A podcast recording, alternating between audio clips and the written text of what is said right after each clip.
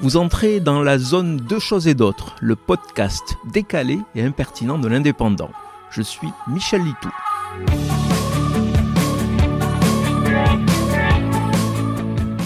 Dans un monde binaire, il y a les 1 et les 0, les ronds et les carrés. Pour la finale de la Coupe du Monde de football, le monde n'était pas binaire, car presque exclusivement consacré aux ronds personnifiés par le ballon de foot. Il y avait pourtant une petite minorité d'irréductibles qui ont délaissé le sport le plus populaire de la planète, préférant se passionner pour un autre championnat du monde beaucoup moins médiatique.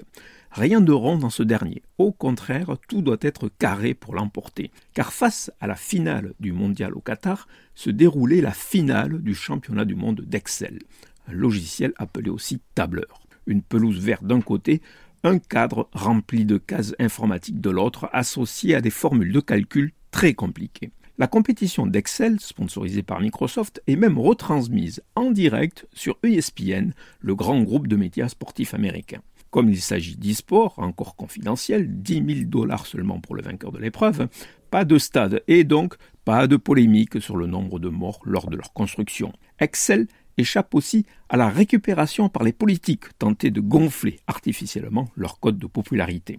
Par contre, je reconnais un point commun entre Excel et football, leur manque d'intérêt. Pour avoir dû éditer quelques tableaux de service sur Excel, je peux vous affirmer que parfois, à choisir, j'aurais préféré courir derrière un ballon rond au risque de me faire tacler par un plus fort que moi. C'est dire.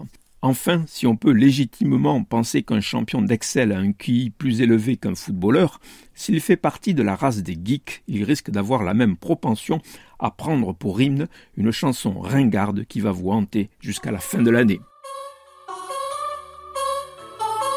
Vous venez d'écouter Deux choses et d'autres. Je suis Michel Litou. Si ce podcast vous a plu, retrouvez ma chronique tous les jours dans l'Indépendant. À demain!